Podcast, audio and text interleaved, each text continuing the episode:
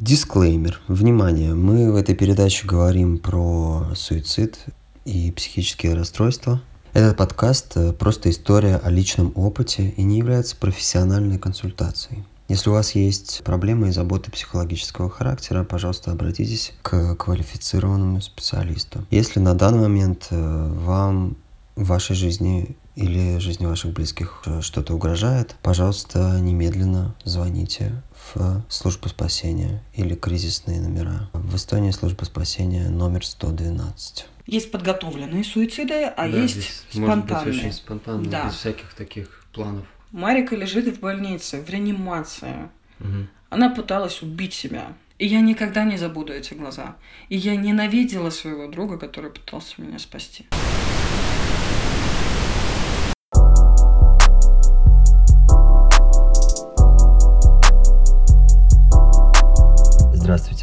Это Максим Лазаренко, и вы слушаете мой одноименный подкаст. Мой подкаст про людей, про их истории про их опыт. Бывает, вот сидишь так в деревне в интернетиках и смотришь, опа, вот человек делает что-то интересное. э, И думаешь, вот пора спрашивать его, там, как он это делает, как он все понимает. И другие вопросы такие отвлеченные, типа как, каким мессенджером он пользуется и почему. И бывает, думаешь, вот разговор-то интересный получится, или получился уже. И хочется, чтобы услышал этот разговор больше людей, чем его участники. Именно поэтому я это делаю и приглашаю вас слушать и делиться с друзьями. Этот подкаст получился длинным, мы с Марикой можем говорить часами, поэтому я разделил его на две части, и вы слушаете первую. Привет, дорогие друзья! Это очередной мой подкаст. Welcome. И в этот раз у меня в гостях Марика, Марика Каты, моя замечательная подруга. Давно друг друга знаем, вместе учились в школе, одноклассники. А, И вот в какой-то момент Марика захотела больше поделиться своей историей про... Да давай ты сама скажешь, чем ты хочешь поделиться, тебе у тебя лучше получится. А, во-первых, мы не со, ш- не со школы, а с садика. Да. А, я, я хотела рассказать о том, что такое ментальное здоровье, потому что люди скрывают чаще, и это проблема того, что боязнь, стыдливость, скажем так, постсоветская травма, да, то есть когда нельзя было показывать свои чувства и являться целостным. Ну, то есть ты должен играть роль, по-другому Мгм. это не назовешь. В наше время оно становится более открытым, люди более диагностируются о том, что у них есть заболевание, и самое простое это депрессия, да, и чаще всего мы сталкиваемся с той фразой, которую, я думаю, каждый слушал. Ну, что ты унываешь, давай улыбайся и иди дальше, все будет замечательно. Только чаще всего забывается о том, что депрессия – это не твой личный выбор, это химия мозга. То есть реагируют определенные нейроны, из-за чего с тобой что-то происходит не так. Это не всегда твое даже душевное состояние, просто мы привыкли называть это душевным. И для того, чтобы было более подробно и понятно, о чем я начинаю говорить, у меня диагностировано два заболевания – биполярность и пограничность личности. Такими умными словами я путать не буду. Биполярность – это жизнь делится на две фазы. То есть у тебя либо маниакальная фаза, то есть ты любишь все цветы, все прекрасно, ты весь активный, ты не спишь, ты не ешь, ты очень много работаешь, у тебя очень много идей. И, конечно же, ты потом сваливаешься в жуткую депрессию, из которой ты даже не можешь встать с кровати, и, скорее всего, у тебя будут суицидальные мысли, потому что у биполярности есть такое понятие, как деструктивность личности, да, то есть делаешь все, чтобы себя убить. Подожди, а ты говоришь про не спишь. Вот а как, как долго могут быть такие вот вспышки вот этой эйфории, мани- маникальной вот фазы? Вообще считается до полугода. То есть человек себя из- ну, изводит, насколько он может. Но не спишь, я имею в виду вот Не спать до момент. 4 до 5 дней, то есть там, если там час-два набирается сна. Мгм. У меня самый максимум был 7 дней. За 7 дней я поспала 4 часа. Мгм. Потом меня просто вырубало, конечно, потому что организм, ну, все, он на пределе. И то есть это происходит как будто как тебя прет, и ты не особо замечаешь. Да, это то есть это можно сравнить с какими-то там наркотическими э, чувствами, потому что ты просто начинаешь делать, делать, делать, делать. Ты не чувствуешь усталости, ты не чувствуешь ни боли, ничего. Ну, то есть у тебя притупливается очень много факторов, и ты такой, и как будто не чувствуешь границ. Да, у тебя нету границ, ты можешь пойти, пойти плавать, ты можешь э, набить татуировку, ты можешь при этом очень много общаться, при том очень открыто, очень много. В эти обычно периоды очень много случается всяких не очень хороших вещей. Это алкоголизм, наркотики, э, Случайные связи. Да, случайные связи, да. Ну, то есть это деструктивность личности. Ты себя разрушаешь любыми способами, но просто в маниакальной фазе это более выражено. Угу. Чаще люди могут э, очень эксцентрично одеваться, говорить вообще какую-то несусветную фигню, которая ты просто думаешь, ты же знаешь его, почему он такое говорит. Угу. И второе заболевание, пограничность личности, это вообще даже в психологии их называют люди без кожи. То есть все, что любые эмоции, они причиняют боль. То есть спектр обычный, да, обычный человек, допустим, и спектр пограничника, он очень разрознен. То есть мы чувствуем намного больше, и чаще даже хорошие эмоции превращаются в боль. И вот как раз у пограничности, ну вот, скажем так, человека без кожи, они тоже, у них часть его заболевания является деструктивность личности. Почему называется погранично? Потому что ты в таком, твое состояние тоже очень гуляет, оно очень похоже на биполярность. У тебя то депрессии, то ты хочешь себя разрушить, то ты заново пытаешься строить свою жизнь. И то есть такое. Оно, ну извини, изначально биполярное расстройство называлось не так красиво. Оно называлось депрессивно-маниакальный психоз. А, я слышал, да, такое. Да, просто биполярное это более новое название, чтобы не пугать... Более нейтральное. Да, не пугать вот такими ужасными словами. Угу. Вот, и при этих, конечно, состояниях частый друг это депрессия, притом в жестких формах, то есть она может выражаться и до суицидальных намеков, и до всевозможных. Самое сложное это попросить помощь. Вот. Мгм. Кстати, мне кажется, в наше время мы вообще разучились просить помощи даже у своих близких.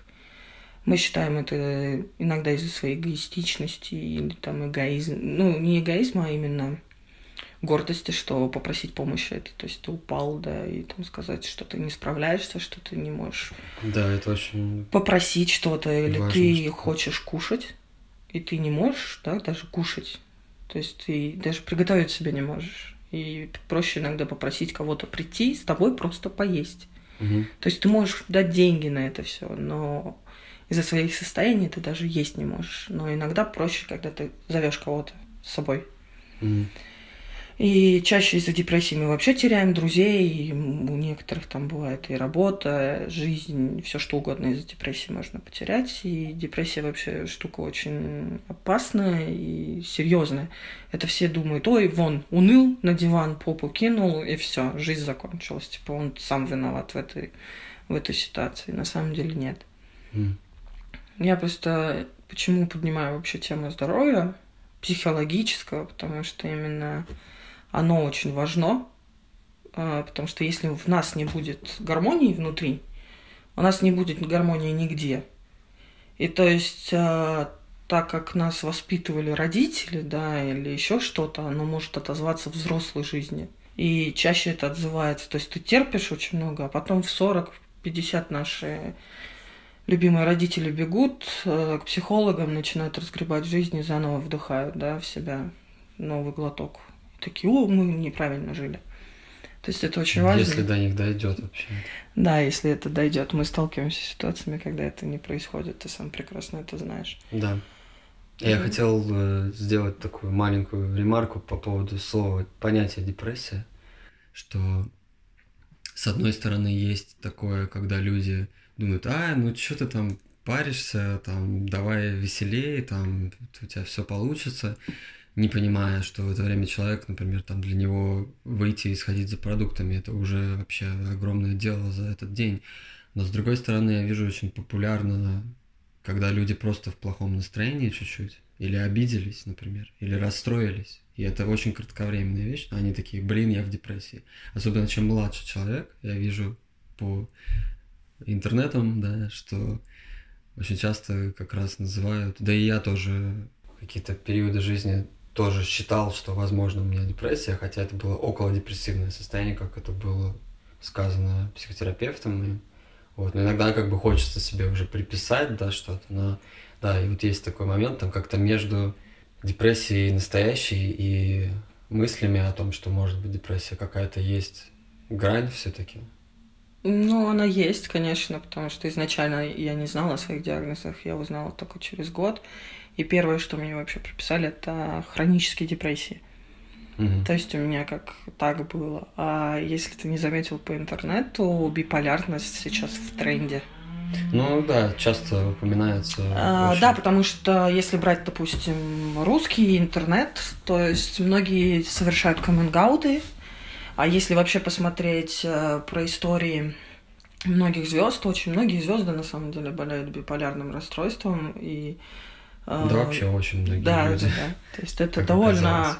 да, это довольно популярное такое расстройство, но оно очень, на самом деле, тяжелое. У меня сейчас вышло так о том, что у меня появились панические атаки еще вдобавок к этому ко всему. То есть я боюсь людей, хотя я очень общительная, ты сам меня знаешь. Да.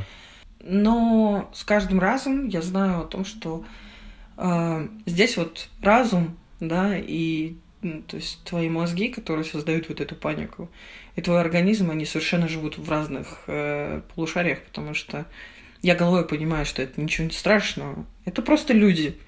Тебе просто надо проехать эту остановку или еще что-то, да. Мгм. А твое тело говорит, я сейчас умру. Я сейчас действительно задыхаюсь, я сейчас умру. Ты головой, да успокойся. Самое простое сказать дыши, а вот самое сложное сделать именно в панических атаках дышать. Расскажи вкратце, что такое паническая атака, вот для тех, кто совсем не понимает. А, паническая атака, это она чаще всего эм, появляется, то есть у каждого может по-разному. Я скажу так, примерно даже то, что написано в психологических и психических книгах, это ощущение того, что ты хочешь умереть. Ну, то есть у тебя э, очень сильно повышается давление, у тебя очень большой выброс адреналина в кровь, из-за чего твой организм начинает работать неправильно. То есть, Пульс даже, да, у тебя ускоряется очень сильно пульс, ты не можешь дышать, потому что чаще это перекрывает твои дыхательные пути до головокружений, тошноты и просто дичайшего испуга, потому что адреналин. То есть э, что-то нарушается в твоем, опять же, химии мозга, из-за Мгм. чего у тебя выпрыск э, адреналина и происходит вся эта ситуация. Мгм. Но на самом деле выходов для каждого много, э, много. То есть, ну, нужно искать. Просто если ты действительно хочешь жить дальше, ты должен найти и немножко шагами идти туда, где вот тебе страшно. Это самое тяжелое. Вот я сейчас себя заставляю там ехать в общественном транспорте, общаться с людьми, быть в общественных местах, что мне очень сложно дается. Я периодически просто встаю. Благо, мое окружение меня понимает. Я прошу остановиться, встаю где-нибудь так, чтобы я могла плечом прислониться. У меня всегда в сумке бутылка воды и мятные конфеты. Для меня это спасение. Мятная конфета, ты пьешь воду, она автоматически охлаждается, особенно в нашу, ну вот в любой сезон. Лучше холодная вода И стараешься дышать. Если есть кто-то рядом, тогда проще ты можешь взять его за руку, попросить с тобой, чтобы он показал, как правильно дышать. Тогда становится намного проще. Ты проживаешь это. Просто панические атаки могут длиться до часа. И это очень тяжело. То есть это после каждой панической атаки ты вымотан очень сильно. То есть твой организм очень устает, ты очень хочешь спать. А тогда, когда я тебя сегодня на улице встретил, ты, ты просто от жары как бы... Нет, у меня... у тебя было что-то подобное? Да, у меня сложилась жара и паническая атака вместе, потому что я ехала в маршрутке и транспорт, а тем более еще свои воспоминания с этим городом мне всегда Мгм. очень сложно дается. И душно там было, да? Да, очень душно. Еще погода сегодня, ну, скажем так, не для человека с паническими атаками. То есть, по сути, логично мне сидеть дома и просто прыскаться водой, Мгм. чтобы да, все хорошо. сегодня в Эстонии, да, небывалая жара, 26 мне показывал телефон раньше, но, наверное, может быть, даже выше температура была. Так, для справки слушателям. Я хотел спросить, что самое плохое может произойти во время панической атаки вообще? Человек как бы, он может как-то потерять сознание или потерять контроль, что-то сделать себе плохое, или, или он это... не в состоянии себе сделать что-то плохое, он, да, может единственное отключиться, и его может вырвать. М, То есть э, еще больше внимания привлечешь. мгм. Ну, для него в этот момент будет крах. Потому что, ну, еще я позорился на весь Ивановск. А, ну это вот больше как э, такой психологическое, те- Да. психологически тяжелый опыт для самого человека, который это переживает. Да, но как обычным людям я скажу, чтобы быть внимательнее к окружающим, потому что периодически молодого человека, молодую девушку, если вы видите, что человек адекватно одет и ну все в порядке, он резко согнулся и пытается вдохнуть воздух, постарайтесь подойти и перестаньте вот это вот клеймо вешать наркоман, алкоголик, Мгм. Просто подойдите и, ну, самый там у нас на разных языках говорят. Ну, попробуй на английском сказать, что давай подышим. Все, ну, первый вопрос, естественно, все ли с тобой в порядке, если ты услышишь паническая атака, атака, скажи, давай мы с тобой подышим, и старайтесь очень ровным, тихим голосом, вот как дыхание тихо идет, вот таким вот спокойным, спокойным голосом говорить. Это М. медитативный голос, который очень помогает, и он вытаскивает. Я буквально вчера у... случилась плохая история у человека, и я его по телефону вытащила. Мгм.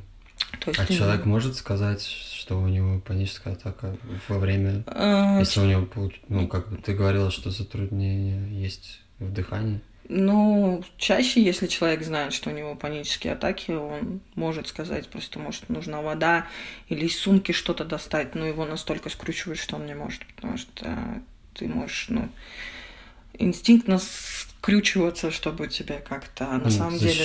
Да, от внешнего мира? да, потому что внешний мир на тебя нападает как будто.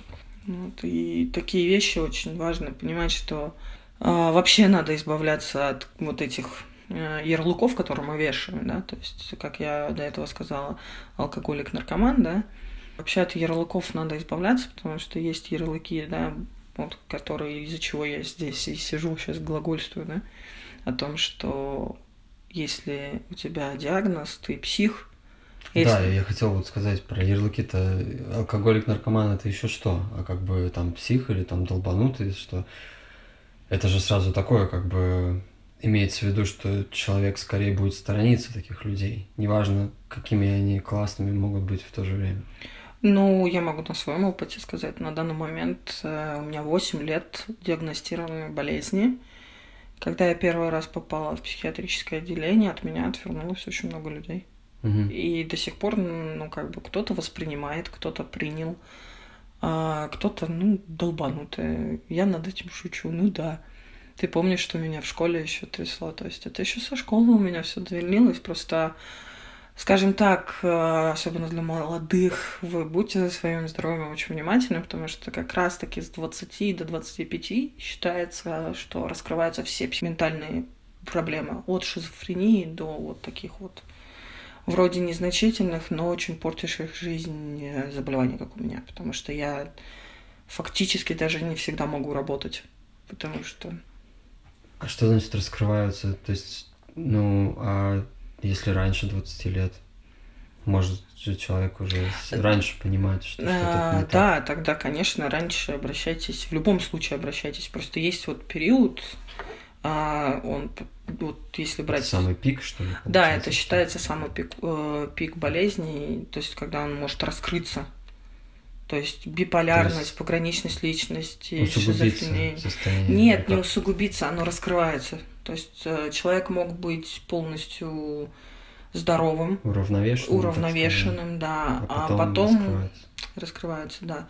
Здесь может сыграть злую шутку генетика, как в моем случае. То есть у меня не диагностированная была мама, потом диагностированная бабушка.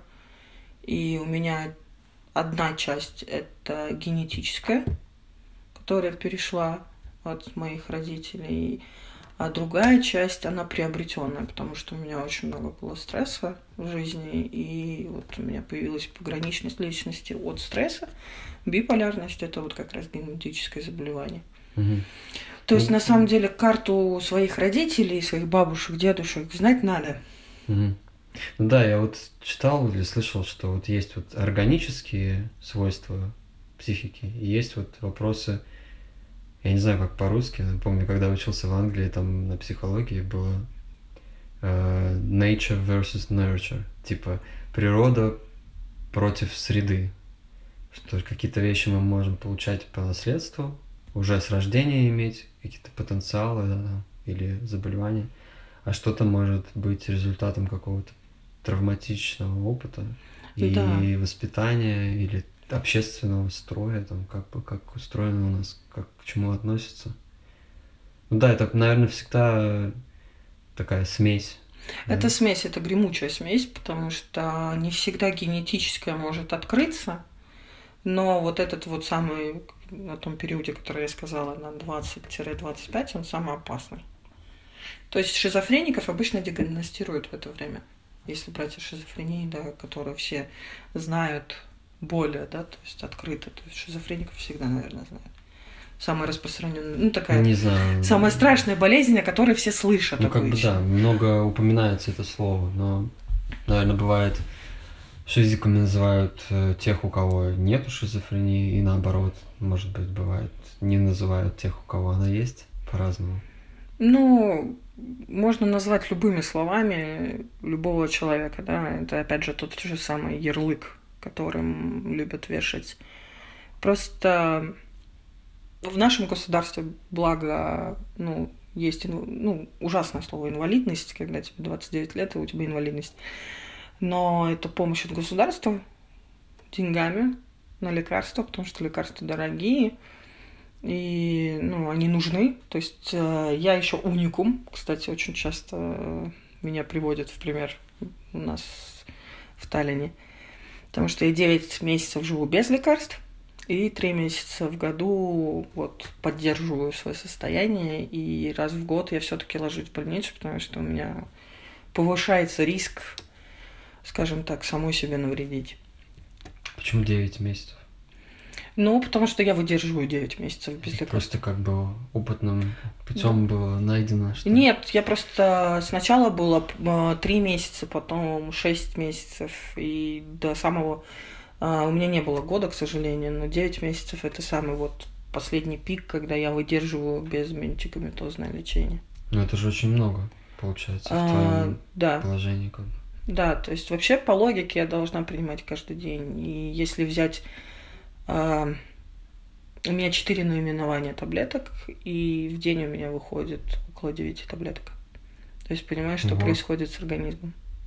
некоторые моменты, вот, которые ты упоминаешь про лекарства, я, ну, не понимаю, потому что мне нужно там как-то подробнее рассказать, возможно, так. Просто ситуация такая. Чаще Ну, расскажи мы, просто, э, как- как мы видишь. чаще, ну как бы мы пытаемся лечить одно, а калечим другое. Мгм. Если Из-за побочных действий. да, то есть всего. побочные эффекты каждого лекарства свои. Мгм. Они могут быть голов- головокружением и так далее. Самое простое, что эти лекарства делают, они без, беспощадно вымывают из твоего организма витамины. А почему так происходит? Они Э, как бы используют Да, Витамины они, во-первых, используют очень сильный, эм, то есть очень сильно работает твоя печень и почки. То есть это самые первые анализы, которые в основном берут. Мгм. То есть проверяют, как работает печень, как работают почки, потому что есть определенные лекарства, которые прям сажают это. А, В моем случае у меня периодически сейчас запинается речь, потому что лекарства действуют э, также и на мыслительный процесс. То Мгм. есть у тебя могут быть провалы в памяти, ты забываешь какие-то действия, то есть ну, нарушаются вообще на самом деле все механизмы твоего организма. Вестибулярный аппарат, то есть тебя может шатать так, что не надо даже грамма алкоголя, даже пробку нюхать не надо. Мгм. Просто тебя начинает безбожно шатать. А спать, сон. Э, Чаще ты не можешь. Либо ты, наоборот, хочешь постоянно спать, потому что есть много успокоительных, транквилизаторов, которые тебя усыпляют. Мгм. А а ты их пьешь днем. И ты вот ходишь такая вареная пелемешка ни туда, ни сюда, ну, то есть тебе очень плохо становится. Есть вариации, наоборот, ты становишься очень активным. У меня так было, был один антидепрессант, а, нет, вру, это был седативный. Седативный это значит успокоительное.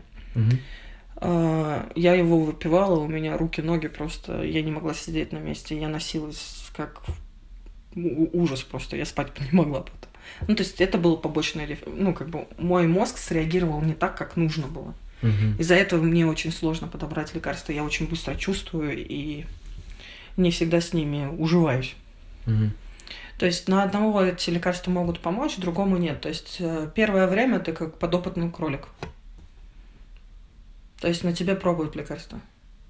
А как вот э, начинается все, вот когда, например, человек, допустим, в подростковом возрасте у него начинаются какие-то проблемы. Я не знаю, как сейчас вот подростки нынешние, сегодняшние, может быть, они более, ну, как бы, благодаря всяким блогам, там, то, что больше сейчас информации, больше разговаривают про это все, про ну, психологическая культура, на мой взгляд, она обогащ... ну, как бы улучшается сейчас. Но вот наше поколение, и когда мы были помоложе, я так понимаю, что в основном все терпят просто какие-то свои страдашки, там, непонимания. Но у кого-то, наверное, мне, ну, мне так представляется какая-то там, не знаю, 10% из всех людей, может быть, у них там родители как-то думают. Ну, меня, например, в школьное время отправляли к психологу, и плюс, ну, тогда я уже я не помню, может быть, у меня был какой-то протест, как у любого подростка, но в конечном итоге я шел и как бы видел пользу, и, ну, то есть потом я еще ходил. Но это когда ты ходишь к психологу. Это, может быть, еще такие какие-то лайтовые темы, там, не знаю, поругался с другом, там, или там, помню, меня, по-моему, отправляли, когда родители начали беспокоиться, что я залипаю в компе. Как бы какие-то, может быть, еще причины, которые я не помню. Но это такие вот какие-то, может быть, ну, назовем это лайтовые, какие-то легкие вещи. Но вообще, как лучше может быть вот у молодого человека, девушки, там, как бы, когда начинаются какие-то психологические проблемы, то там же есть момент такой вот, да, когда человек сам к чему-то готов, и он, например, такой, о, может быть, мне надо обратиться к какому-то доктору, там у него какая-то проблема возникает, и он такой, о. А другой момент, это когда он не понимает, но у него уже проблема, он страдает, как бы как... Не знаю, Ну, вопрос чаще смотри. непонятен, если... Да, я понимаю тебя, но просто чаще я тебе скажу так, что э, родители пока вот жареный петух в попу не клюнет, никуда не хотят своего ребенка водить, потому что когда меня направляли к психиатру, мой отец орал из серии, она не псих, никуда не пойдет, да, то есть психиатр сразу, псих. Мгм.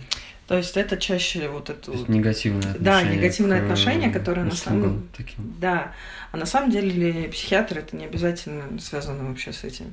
Да. Психиатрия это одно, психологи это другое, то есть это на совершенно разные ответвления, потому что каждый занимается своим там разделением, это очень глубокая тема, то есть Ну, тоже важно Да. отметить, потому что я тоже замечаю, что и взрослые люди путают э, психолог и Скажем так, психотерапевт и э, психиатр эти слова. психолог это тот человек, который будет вскрывать твои над- надрывы и аккуратненько залеплять пластырем, что вот тебе вот аккуратно. Психиатр, он просто всковыривает и отправляет с таблетками дальше. Ну, насколько я знаю, психиатр именно вот больше по э, препаратам Да, и по определению вообще, какие есть состояния. ну скажем так, по диагнозу.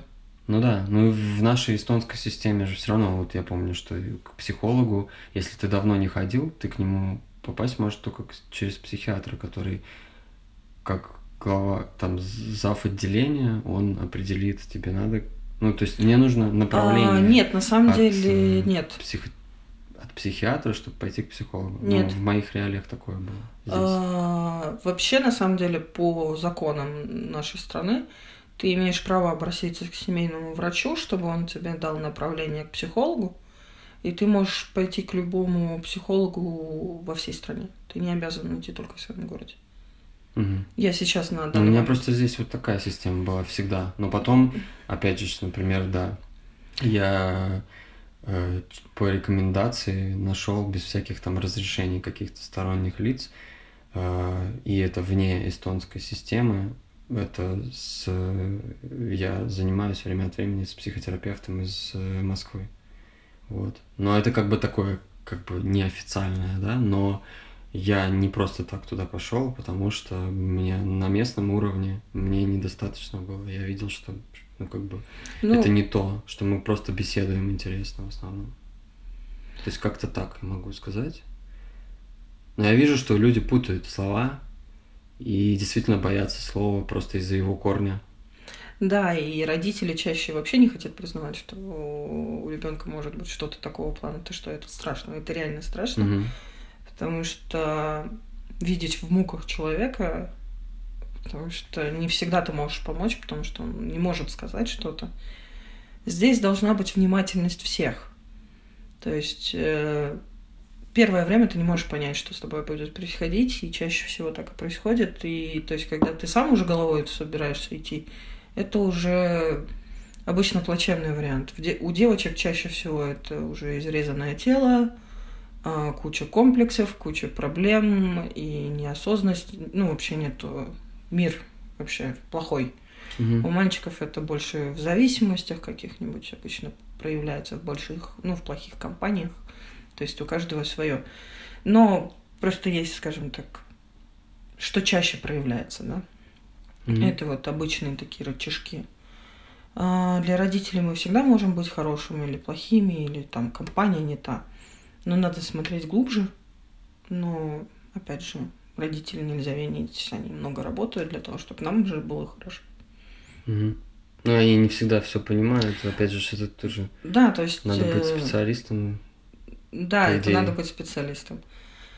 Для того, чтобы помочь, на самом деле многого не надо. Надо быть внимательным, надо обращать внимание, что происходит с твоим окружением что происходит с твоими друзьями или знакомыми, потому что это очень важная часть. Да, это такое, как бы люди думают о себе, мы все такие эгоисты в основном. Это, наверное, такая противоположность да, здесь Потому противоположность. Что, ну, как бы нужно быть чутким и внимательным к другим людям. А... Но мы обычно же думаем о себе в первую очередь. Не перебарщивай. Ты здесь не должен быть очень внимательным, да, то есть до такой вот там не трястись над человеком, ты должен просто слышать, что он говорит. Не, я не имел в виду это, но просто я имел в виду, что действительно бывает, знаешь, там человек такой, а, да у него просто там устал на работе там или что-то. Но он не может там ну, мне кажется, люди чаще не поймут и не заметят какие-то состояния, о которых ты вот рассказываешь. Да, к сожалению, да, потому что мне повезло в свое время.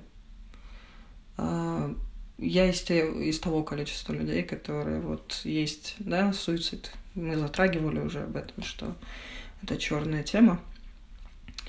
Скажем так, у тех людей, которые болеют, как у меня, у них два варианта. Либо они все-таки пытаются убить себя, либо нет. Угу. Я попала именно в тот список, который пытался. Угу. Первое клеймо, которое на нас ставят, суицидников, типа слабак. И кто ставит? Обычные люди, когда узнают о суициде. Ты слабый, ты не смог выдержать, что ты тут ню не развесил, mm. у тебя вон руки, ноги есть, в моем случае там ты красивый, у тебя все там вся жизнь впереди, у тебя 21 год, то есть начинают обесценивать да, и тебя обесценивают. осуждать? Да, это, то есть это тебя сравнивают вот вообще ни с чем. Это ужасно же.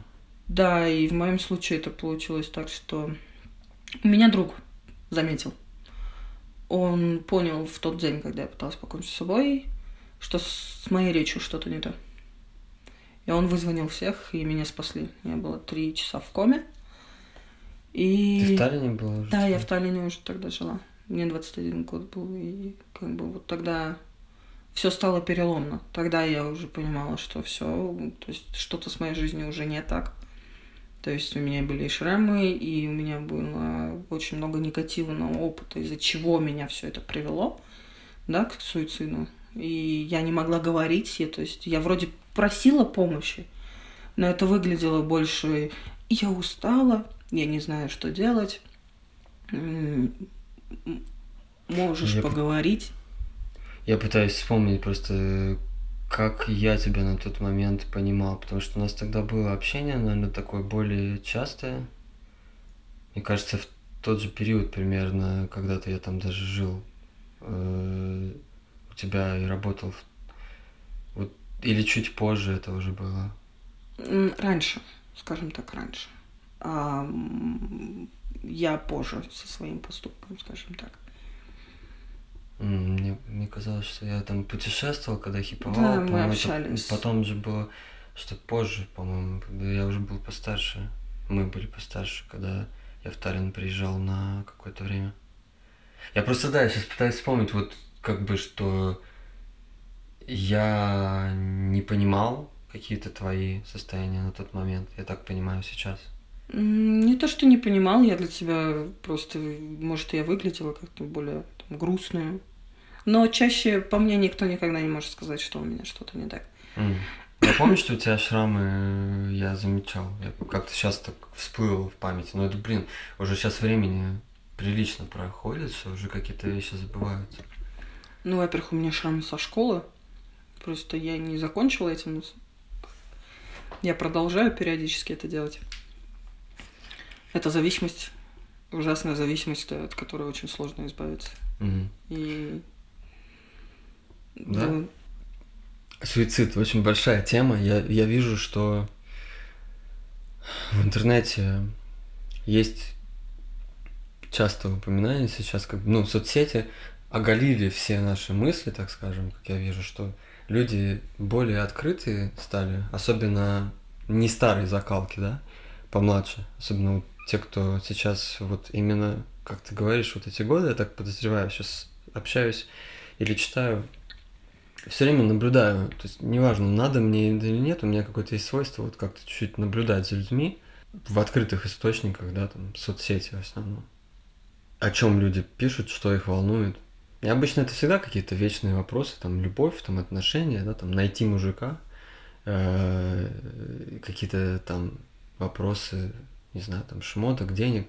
Но я вижу иногда, меня прям немножко беспокоит, что в русскоязычной, в Рунете э, нередко есть шутки про суицид. Или есть вот какие-то, какие-то, знаешь, если человека что-то не устраивает, у него следующая фраза типа, блин, я просто выпилюсь. Как бы сразу почему-то вот именно до такого фатального решения иногда у людей в их речи упоминается, хотя это довольно страшно, если ну как бы так буквально слушать и думаешь, а там непонятно за, за этими буквами этот человек, который реально серьезно об этом думает, или он молчит.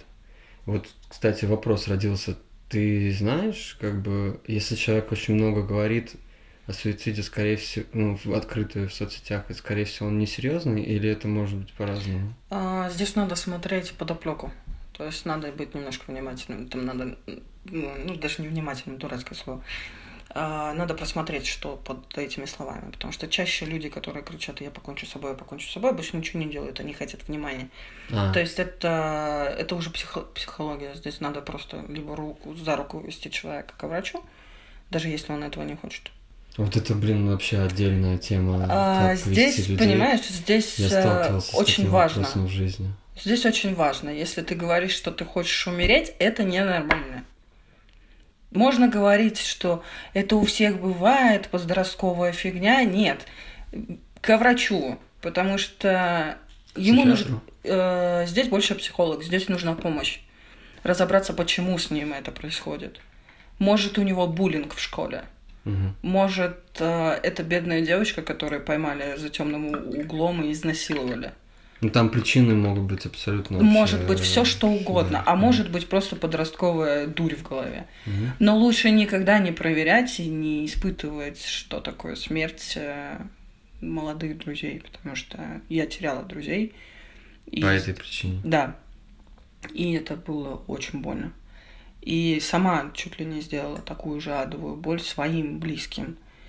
А, потому что я помню до сих пор, я лежала на 12 этаже в реанимационном отделении, меня прокапывали просто круглые сутки, меня не снимали капельницу. И ко мне пришли люди, я не поняла, зачем они пришли, потому что я видела такое дикое осуждение, что внутренне я с 12 этажа провалилась до самого подвала. И я никогда не забуду эти глаза. И я ненавидела своего друга, который пытался меня спасти. А ты можешь поделиться, как ты... Таблетки и порезы. С годами у меня планирование суицида все становилось э, изощреннее. То есть я не покидаю эту мысль, она остается со мной, но это война. То есть я воюю каждый день. Э, каждый день, даже слабо сказано, каждый час. То есть э, в моей голове есть две ужасные мысли, которые всегда. То есть это, я называю это сломанным радио. Вот помнишь вот это вот, Э, шипение в радио, ужасное, противное. Угу. Ты его все время тише пытаешься делать. Или вообще выключить, потому что оно по ушам бьет ужасно. И вот одна мысль – это порежь себя, а другая – убей себя. И я ничего с ними сделать не могу. Это, это ну, как бы, это особенность моей психики.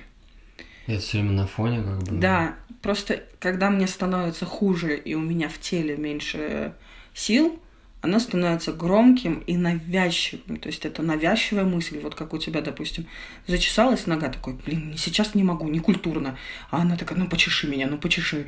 Это вот то же самое. Это mm-hmm. навязчивая мысль, от которой ты не можешь избавиться. Mm-hmm. И я живу кажд- каждый день, ты знаешь, сколько я улыбаюсь, сколько я да, стараюсь сделать добра, mm-hmm. а я все равно параллельно слышу эту мысль. Пиздец. Ну да, не очень приятно. И у меня было одно время, я в интернете находила э, группы, вот эти, которые очень в России были популярны, суицидальные группы, и я искала людей, высматривала, когда ты уже, ну, скажем так, бывший суицидник, да, то есть ты уже выжил, угу. там уже прошло какое-то время, я стала отслеживать и искать по маркерам, скажем так, людей, вот, и тогда я пыталась с ними списываться. А, ты говоришь про синий кит или что-то? Нет, вот синий кит это игра, это что-то какая-то фигня. Вконтакте раньше было очень много социальных групп, где. Или это группа взаимоподдержки? Нет, это даже не взаимоподдержки, а это серии Темная это... музыка, такая вся готическая музыка, слезивая, фотки порезов. Это не полезные группы. Да, это не полезная группа, которую сейчас в России стараются закрывать. Угу. Ну, Я не видел такие группы. А, да, Богу. их сейчас. А, Я закрывают. бы там, наверное, очень расстроился тусить. А, да, но для меня было таким немного спасением, потому что я находила людей и старалась, ну, подтолкнуть на жизнь, когда я видела, что все, человек сдается. Mm. Потому mm. что я, ну, из-за того, что я еще вся оголенная была, скажем так, да, как нерв, mm-hmm. я чувствовала этих людей, и я старалась, ну, помогать. И я до сих пор, ну, стараюсь а, по возможности, если я вижу, что у человека проблемы с психикой или ему нужно, нужно выговориться, просто проплакаться или еще что-то. У меня есть такое, я не рассказывала тебе, я для подкаста оставляла. Давай. А, я договариваюсь с людьми, мы садимся в машину, покупаем либо дешевую посуду, либо бутылки, едем на природу, находим стену, ездим и разбиваем и кричим. О, нифига себе, блин, я так тоже хотел бы, невзирая на то, что у меня, может, и мысли о суициде. Нет, это не суицидников я собираю. Очень, очень редко, но бывали. Я сейчас тоже в подкасте скажу, что были э, зимой тоже, до этого доходило.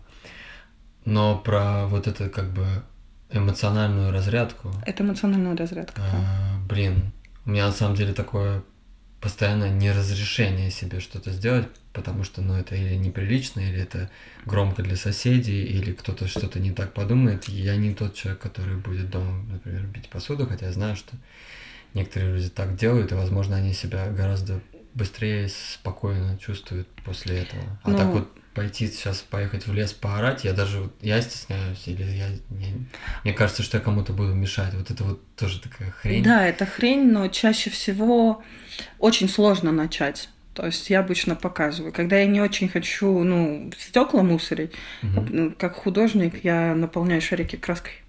О, вот про это я тоже. И думаю, я начинаю, ну, то есть показывать, То есть э, у меня чаще накипает очень много, потому что у меня стрессовые работы, и, ну, то есть я занимаюсь возможностями всякими.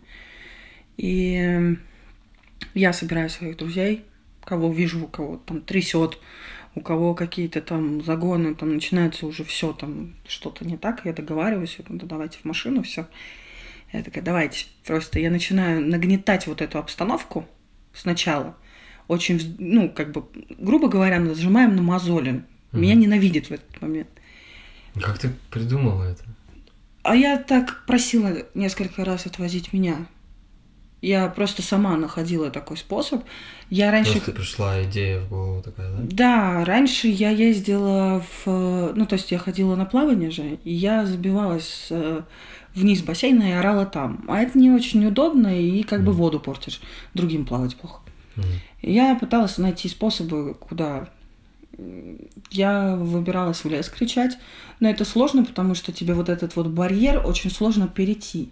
Да. А с предметом у тебя ты первый предмет кинул, он разлетелся, второй, и у тебя начинается это азарт, и как бы ты начинаешь понимать, что с этим предметом уходит, вот ты разбиваешь, и уходит твоя боль. Да.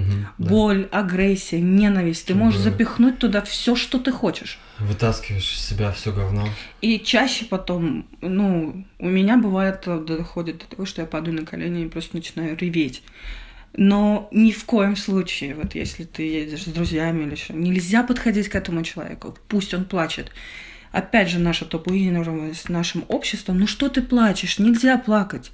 Да, вот, вот с этой херней я тоже столкнулся. Нет, в надо трудные плакать. моменты, когда вот тоже хочу отметить, не- неважно, какие контексты истории, я вижу постоянно, что какие-то общественные есть догмы, и у меня внутри тоже сильно это бороться со своими состояниями, убегать от своих состояний. Когда мне было очень грустно, там, одиноко, когда там хотелось плакать, когда было плохо вообще, и ты типа, нет-нет-нет, что-то не так со мной, надо, чтобы было вот так, я должен быть хорошим, я должен, я должен быть там, что в Фейсбуке какие-то должны быть посты, там мое лицо должно быть таким, а я не могу сделать свое лицо, потому что я сфоткала там просто, блядь, грустно от этого вида, и ты начинаешь вот как бы, я заметил, еще тоже вот до подкаста я тебе упомянул, что вчера с незнакомым человеком, я как бы захотел поддержать человека, и там ее тоже прорвало в какой-то момент на то, чтобы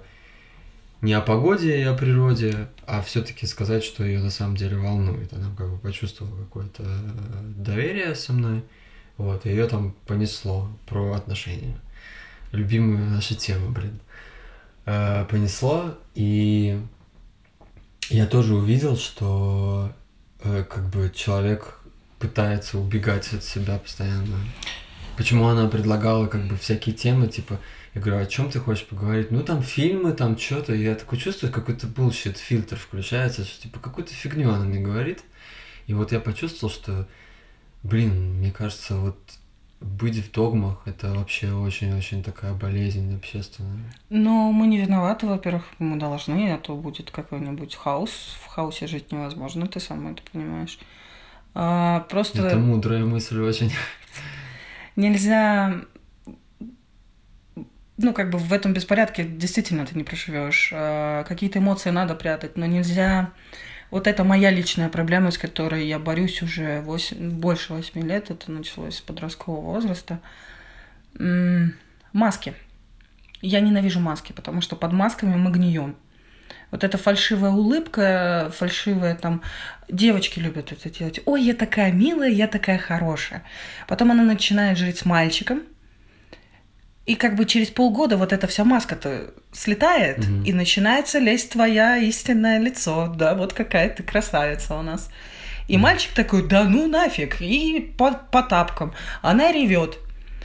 И вот это будет продолжаться с ней до тех пор, пока она не признает, что она не тот человек, которого она строит в себя. И вообще, кстати, проблема отношений чаще всего в масках.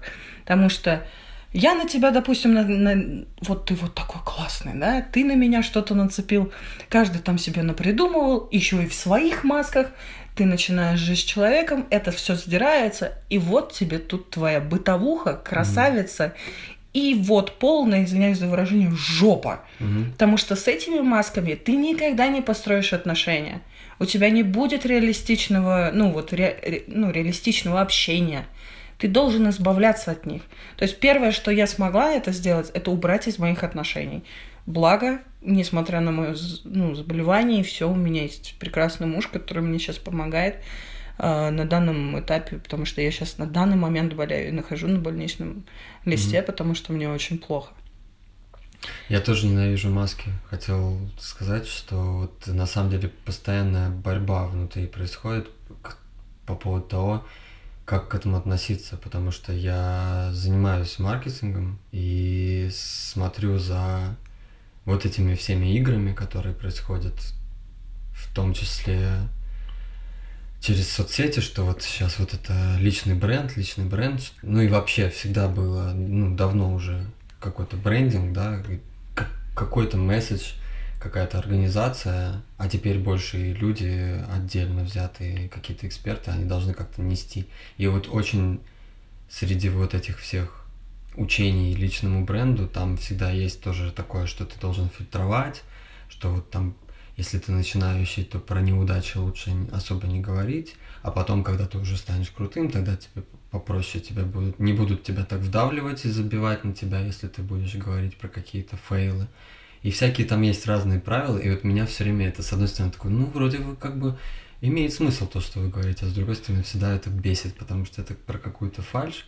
Но, не знаю, у меня нету финального Ну, мнения про это, потому что у меня философское, в конце концов, э, отношение такое, что как бы вся наша жизнь игра, что все равно люди, так или иначе, они всегда примеряют на себя разные роли, и это все как-то про игру. Но Но играть-то можно, но Вот понимаешь, момент, который ты подняла про производить впечатление на кого-то, и потом ты перестаешь делать это и как бы теряешь хватку или что-то, это, это, конечно, я понимаю, что да, это очень И такая вот большая тема. о том, что я сказала, что в суициде, да, мне сказали, что ж ты такая тут молодая, красивая делаешь, да?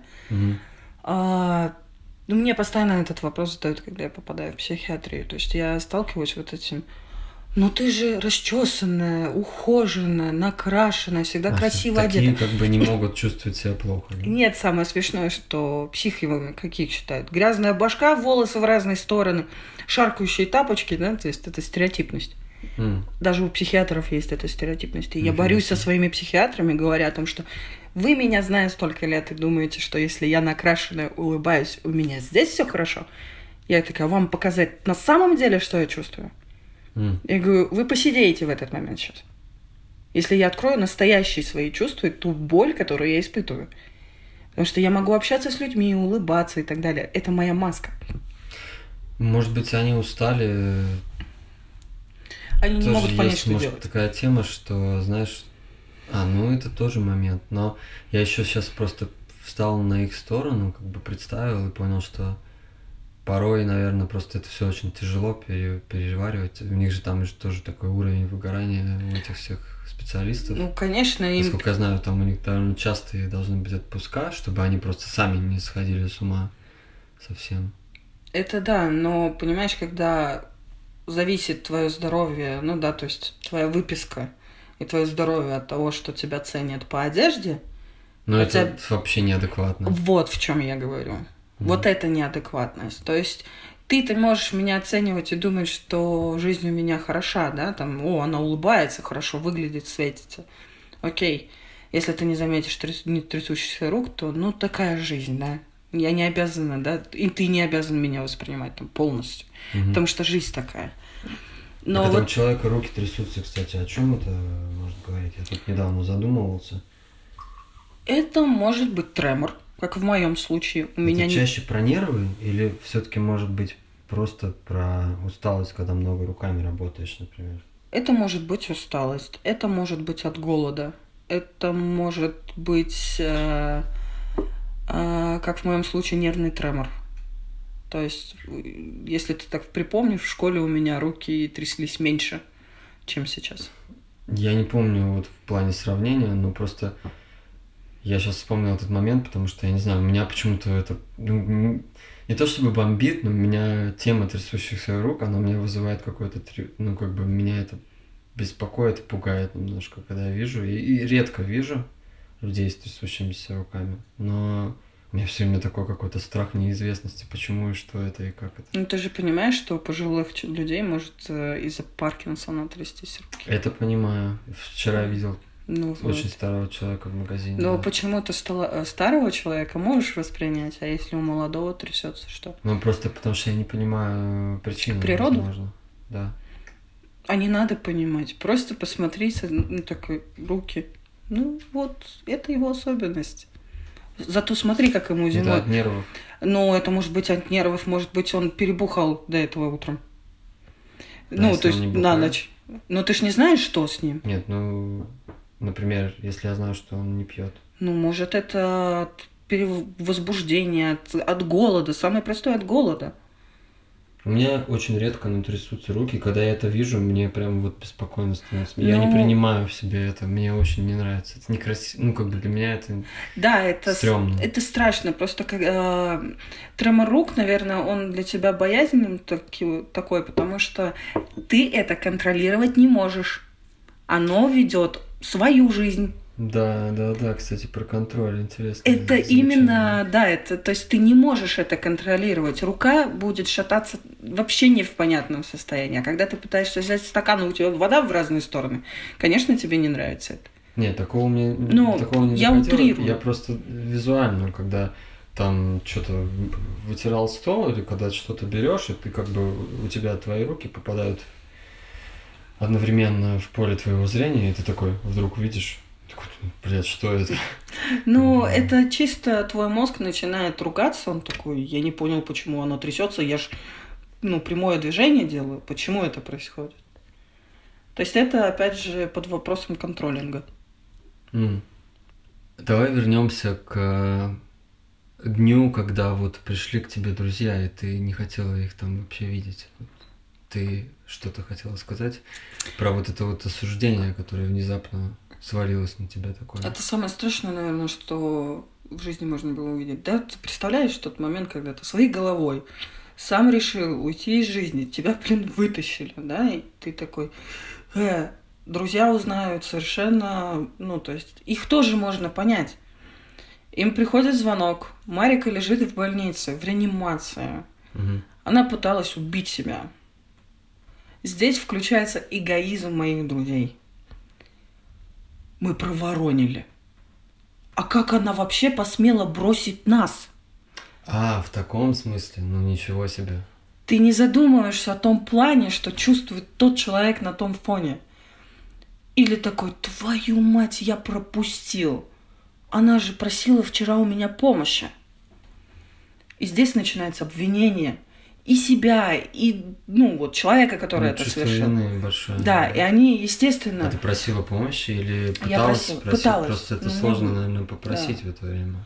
И люди приходят, и вот что? Понимаешь, вот Неловкий это... момент, наверное. Вот, очень. да, там занавеска отдергивается, стоят вот пять человек, и я сижу. И они такие, «Э, и вроде... И наругаться нельзя. Мне и так паршиво.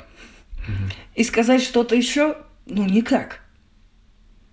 И ты просто такой, и вот этот вот ступор, да, вот это вот занавеска отодвинулась, а стенка-то осталась. Угу.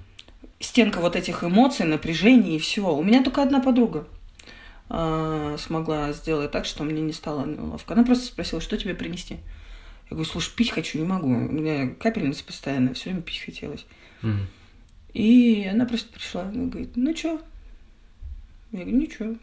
Я говорю, вид хороший. Она говорит, ага. Зима, mm. холод. Там огоньки. А, это зимой было? Да. И она такая.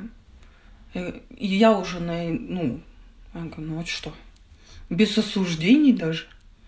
Mm. Она такая, а зачем ты уже это сделала? А я дура не заметила. Она одна, единственная, кто смог вот так среагировать. И это было для меня самым вот важным. И потом, когда ты уже выжил и пытаешься строить свою жизнь, да, это совершенно уже другое. Но в какой-то момент я могла не выжить. И моя жизнь бы не пошла вот так. Из-за этого есть вот такие маленькие проекты, которые я пытаюсь создать ну, для себя. То есть помочь вот выехать на природу, да, покидаться там банками. Ну, мы убираем за собой стекло, ну, то есть стараемся там подстелить там ткани, еще что-то. М. С красками веселее, там граффити остается потом веселые. А, просто здесь единственное надо уметь помочь человеку вот перешагнуть вот этот страшный, ну вот, разрешить себе выплеснуть эти эмоции. Мы забываем, насколько нужно выплескивать эмоции. В Америке уже давно существуют комнаты, в которые ты можешь прийти сбитый, просто раскрушить телеки и так далее. Это, Я не знал. да, в Америке есть А как они называют? Вот, к сожалению, этого я точно сказать не могу, но просто когда-то напарывалась э, в куче социальной информации про психические, там, как пытаются успокоить там большие офисы и так далее. У них там Мгм. есть целые м, здания, где ты можешь там разграфить. ну, Разбить что-то? Да, разбить старые телевизоры, там, комод, все, что хочешь. Просто тебе дают... Ты платишь определенную сумму, тебе дают э, алюминиевую эту биту, и ты идешь крушить. Или кувалду, или еще что-то. Тебе просто еще, ну, конечно, защитное все одевают, чтобы ты не поранился ни в коем случае. Мгм. И ты идешь крушить. Окей. А я хотел спросить, э, что чувствует и как себя ведет человек, который вот как бы начал уже серьезно обдумывать суицид? Э, Вот ты говорила про просьбу о помощи. И я спрашиваю именно в том плане, что чувствует это человек больше закрыт, он уходит в себя, и он как бы не хочет с другими разговаривать. Или Нет. это по-разному бывает? Это совершенно по-разному. Самый показательный признак считается, когда человек начинает отдавать вещи, долги, книжки в библиотеку. А, типа закрывать все вопросы, да? Да, закрывать последние вопросы. То есть э, там приютить животное, еще что-то. То есть он закрывает вопрос, там какие-то нерешенные проблемы. Такой, слушай, у нас тут давно с тобой какая-то проблема, давай закроем. Я не хочу на тебя больше там обижаться и еще что-то. М, И когда ты, ну, то есть за день там, это вот, ну, это обычно неделю у кого, ну, зависимо, как человек подготавливается. Есть подготовленные суициды, а да, есть здесь может быть спонтанные. очень спонтанно, Да. без всяких таких планов. Ну, это Я именно... никогда не, не думал, что есть вот эта тема меня про закрытие вопросов. У меня подготовленные суициды. Это была первая часть нашей беседы. Слушайте вторую. Делитесь с друзьями э, в соцсетях и присылайте свои отзывы.